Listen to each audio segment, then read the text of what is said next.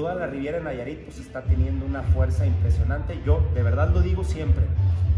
Para los siguientes 10 a 15 años, para de aquí al 2030, 2035, la Riviera Nayarit es donde más plusvalía vamos a tener a nivel Latinoamérica en propiedades vacacionales.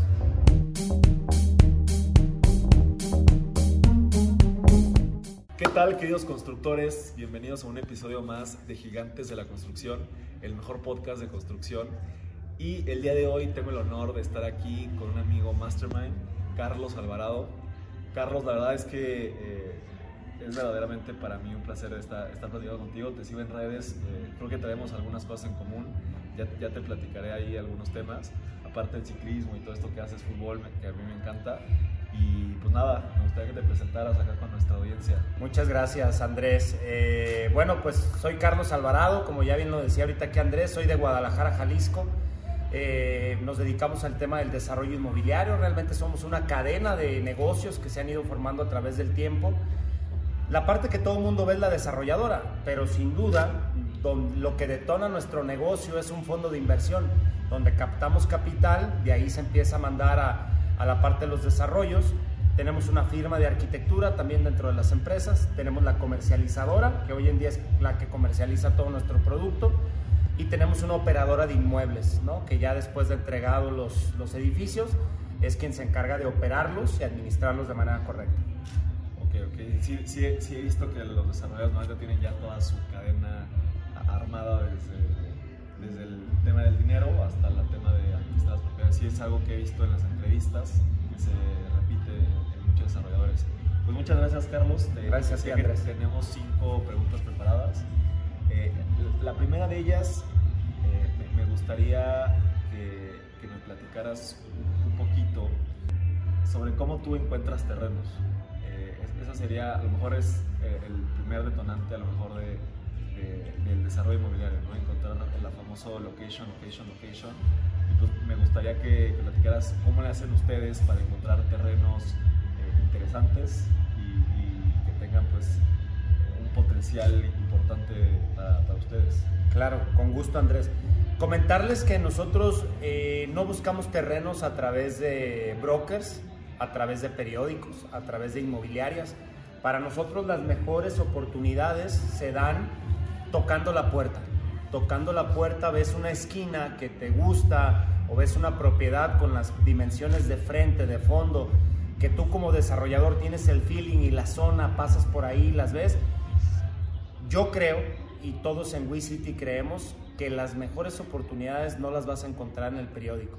Las mejores oportunidades hay que ir a tocar la puerta. Si nadie te contesta, si nadie te abre, hay que dejar una tarjetita. Oiga, me interesa su propiedad, cualquier cosa si le interesa venderla o aportarla, eh, llámeme y dejamos una tarjetita.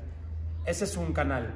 Y otro canal sin duda que antes no lo teníamos y ahora con la experiencia se ha ido dando, pues es que cada vez más gente y a través de la marca personal, a través de las redes sociales también es otro muy buen canal, la gente ya viene y nos aporta los terrenos. Y, y es algo que nos encanta porque entonces ya nosotros no tenemos que comprar los terrenos, ya vienen en aportación y no tenemos que enterrar esas cantidades de dinero durante uno, año y medio o dos años en lo que salen los permisos. Pero esos son nuestros canales de captación de terrenos. ¿Y, y qué, qué, qué, dirías tú, así como a grandes rasgos, que es eh, una característica muy importante que hacen un terreno? Híjole, son seis características bien importantes. Eh, tenemos de hecho una ficha, en, tenemos un departamento que se llama Desarrollo de Nuevos Negocios. Y ese departamento lo que hace es un embudo, capta todos los terrenos que no les miento. Yo creo que son alrededor de 10 a 20 terrenos por semana los que nos llegan. Y lo que hacemos a través de ese embudo es, tenemos una ficha, ¿no? Una, una ficha técnica, lo que hacemos es llenarla y vienen 5 o 6 rubros principales. Eh, temas de permisos ante ayuntamiento, tema de gestiones, qué densidad tiene esa propiedad, eh, temas arquitectónicos, sobre todo el frente y el fondo de la propiedad, porque luego te encuentras con algunos terrenos que son unos chorizos y es muy complicado poderlos desarrollar de manera eficiente y se te va mucho en pasillos, lo cual ya hace que no sea tan rentable. Lo siguiente es el tema arquitectónico, qué podemos hacer ahí, si es viable, si no es viable. Lo siguiente es una opinión de valor. Nosotros trabajamos con dos o tres empresas de estudios de mercado, tenemos ya convenio con ellos y lo que ellos nos dan previo a mandarles el estudio de mercado a hacer es una opinión de valor. Nos dicen, mira Carlos, yo creo que aquí podría funcionar esto en tickets de tanto dinero, en más o menos de tanto metraje, a tal nivel socioeconómico y con eso hacemos nuestros conceptuales en arquitectura. Y eso son lo que nosotros dentro de una ficha técnica eh, vaciamos y al final el algoritmo o el, libro nos da un número, ¿no? Que si es de 8 para arriba, es buen negocio. Si es de 7 hacia abajo, lo descartamos. Y esa es la manera como vamos filtrando y eso es en lo que nos fijamos. Me parece muy interesante. Y, y en ese sentido, obviamente sabemos que cada terreno eh, pues, tiene diferentes características las tienes que enfocar a lo que quieres hacer en el terreno. ¿A, a ti qué tipo de negocios te gustan más? ¿Temas de rentas, de flujo de, de efectivo o temas más de ganancia y capital? Hoy hoy en la situación que se encuentra Carlos Alvarado, 34 años, eh, creando su propia carrera sin un papá inmobiliario, sin un papá constructor, eh, viniendo prácticamente desde la nada, estoy consciente que lo que tengo que hacer son ganancias de capital. Ganancias de capital para poder ir aumentando mi capital y en algún momento empezaré, no muy lejano, empezaré a entrar en el tema patrimonial. Sin duda, hoy en día me quedo los comercios de cada uno de nuestros desarrollos, pero es un 5%. En un futuro me gustaría ya empezar a quedarme con mucho más, porque al final de cuentas, pues así, ahí es el negocio y es lo que al final de cuentas me podrá llevar, entre comillas, al retiro. O, quizás si no me voy a retirar, a ya no trabajar por, por dinero. Ok, y dentro de ganancia de capital, te especificas en tema de vivienda. Eh, ¿De qué tipo de vivienda? En las zonas conurbadas o en las ciudades, lo que es Guadalajara, eh, Morelia, Irapuato, eh, el mismo Puerto Vallarta, hacemos vivienda de primera necesidad. ¿no? Nosotros estamos en los centros de las ciudades atendiendo lo que hoy en día tiene mucho más demanda y poca oferta. Porque todos los desarrolladores, por lo menos aquí en Guadalajara y en estas ciudades de las que les platico, se enfocó durante mucho tiempo a la generación de departamentos de 3 millones, 4 millones hacia arriba. Y que era un mercado de inversionistas, que compraban los inversionistas. Sin embargo, ese mercado, por lo menos aquí en Guadalajara, se empezó a saturar. Pero lo que hay muy poca demanda y la oferta sigue, y por, por la pirámide poblacional que tenemos en México, la oferta seguirá, es a la vivienda que nosotros apostamos aquí en Ciudad, que es nivel C, nivel C más, en este nivel socioeconómico. Y después, en Riviera de Nayarit, es, vivienda, es otra línea de la desarrolladora, es vivienda totalmente vacacional, para extranjeros. Ahorita que comentabas lo de que es una unidad de negocio, cada proyecto, me gustaría saber, ustedes como desarrolladora ven cada proyecto de negocio distinta. Así es como tú separas o tú separas por tipo de negocio, tipo de inmueble y... No, a pesar de las líneas de negocio, que una es vacacional y otra es de primera necesidad, de todos modos se ramifican en diferentes unidades de negocio, o como le llamarían los contadores, diferentes centros de costo. Porque en cada eh, proyecto, hasta el momento, hay, intereses diferentes. En algunos entran unos inversionistas, en algunos entran otros. Se puede repetir un inversionista y otro acá, pero sin embargo cambian algunos inversionistas.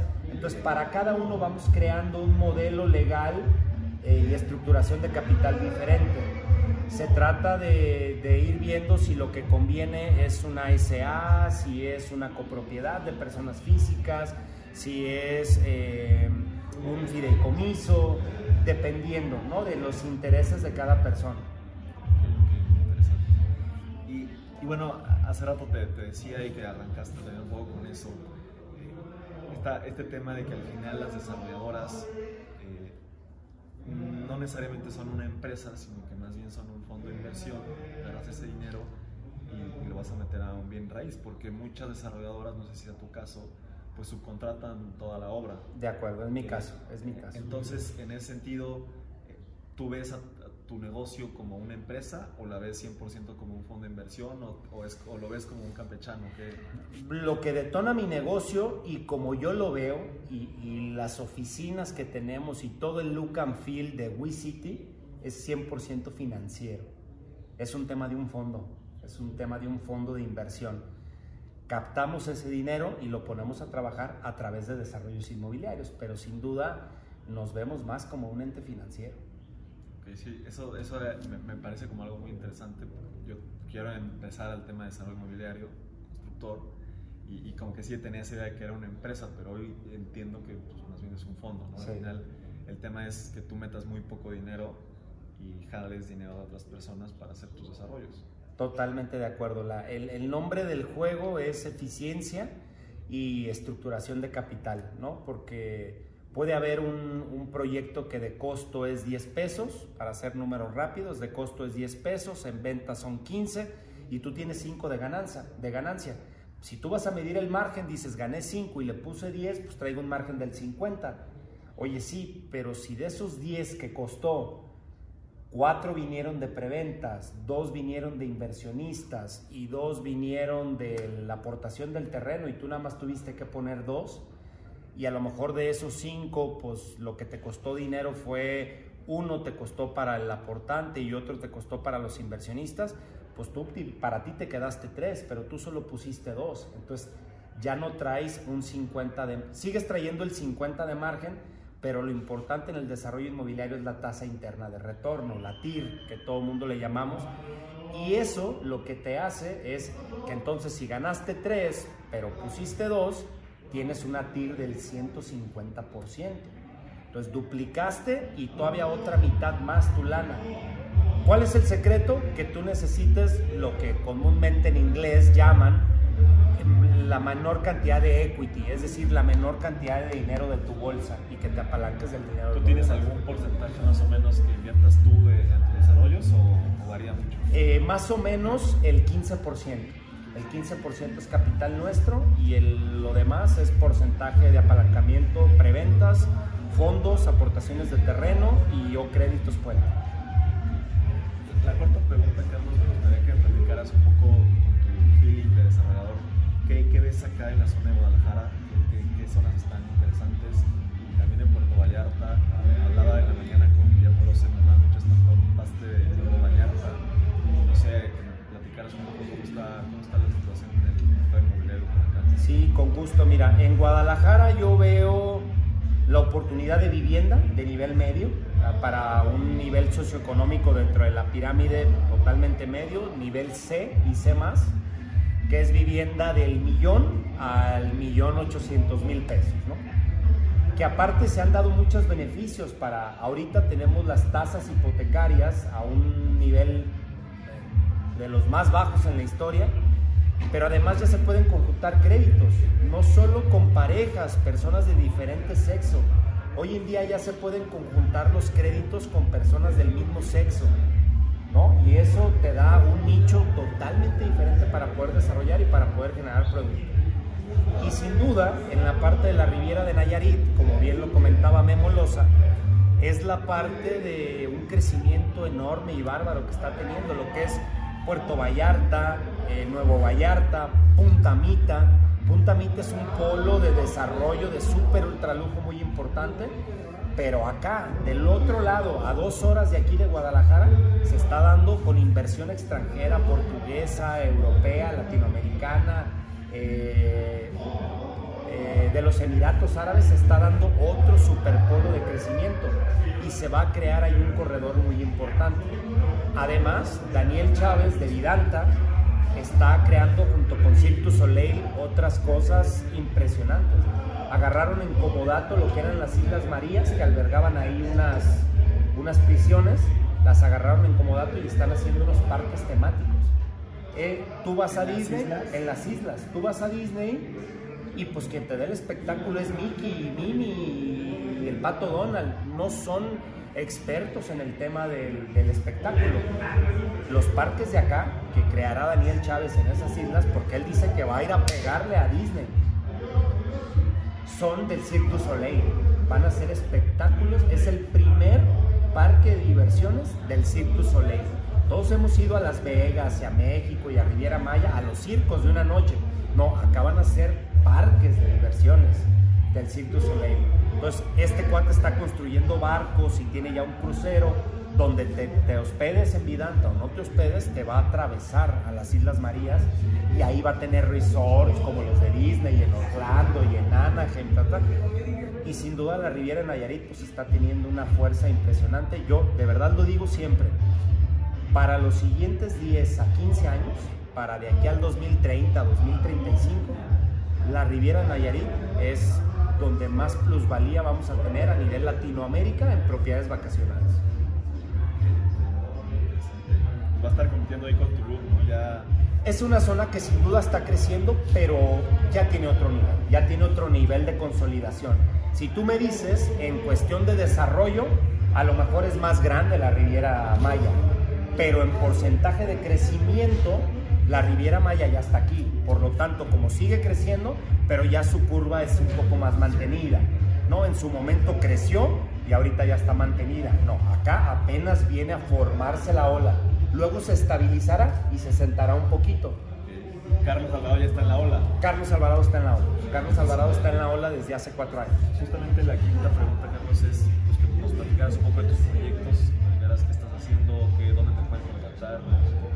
Sí, con gusto, Andrés. Mira, eh, Ahorita tenemos siete proyectos en activo.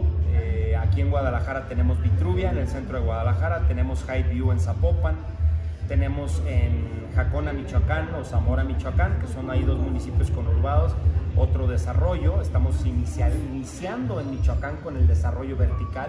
Estamos siendo pioneros en el desarrollo vertical, innovando con eso.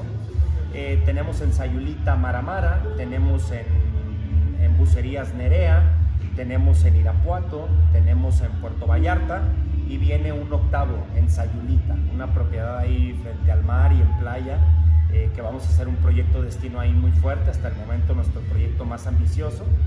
Y bueno, pues el nombre de la empresa y de la desarrolladora es WeCity, nosotros, nosotros y la ciudad. Entonces nos encanta mucho hacer ciudad. Me pueden encontrar la página de WeCity es www.wecity.mx y si quieren conocer más de la empresa y de mí como persona, me pueden encontrar en Facebook o en Instagram como Carlos Alvarado. Carlos Alvarado y una B de Verduzco. Y ahí me pueden encontrar y ahí pueden escuchar todo mi contenido. Buenísimo, pues. Esperemos que, muchas personas se por acá. Y, tengo una pregunta bonus, Carlos,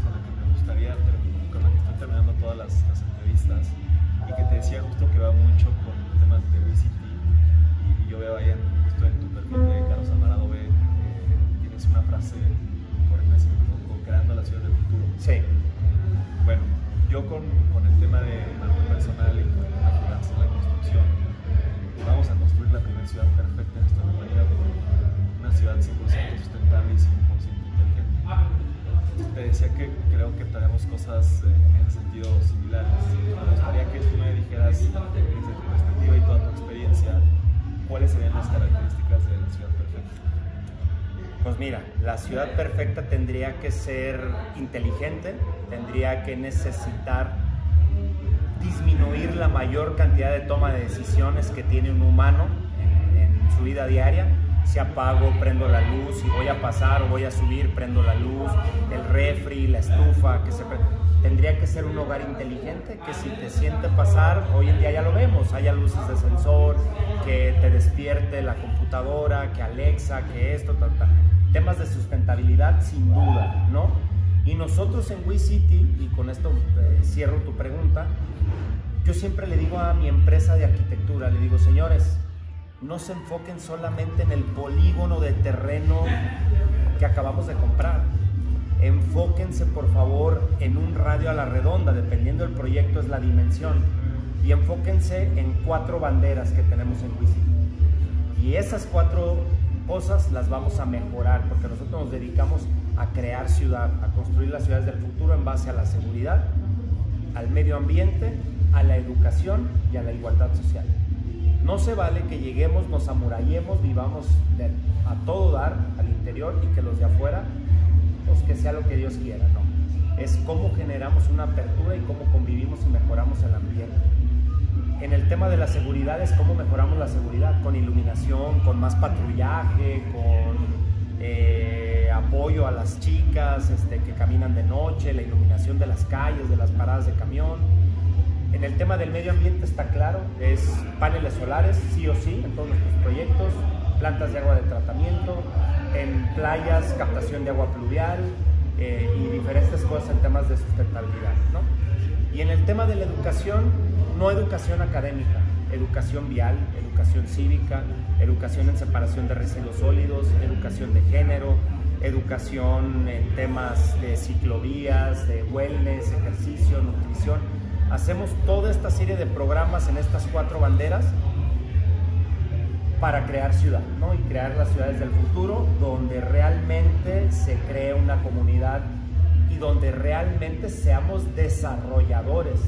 La idea que se tiene en la comunidad, en, la sociedad de los desarrolladores, es que no desarrollan, que al contrario, llegan a, dañar y a, hacer estas aves de rapiña y, y luego dejan ahí un cochinero. Nosotros estamos cambiando con ese paradigma.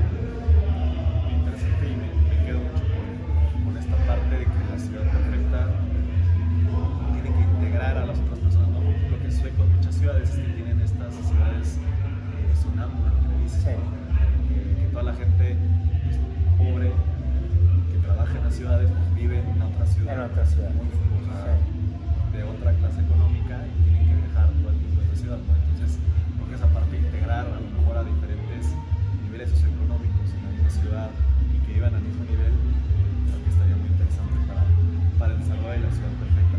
Pues Carlos, te agradezco muchísimo tu tiempo. Muchísimas Gracias, gracias. Andrés.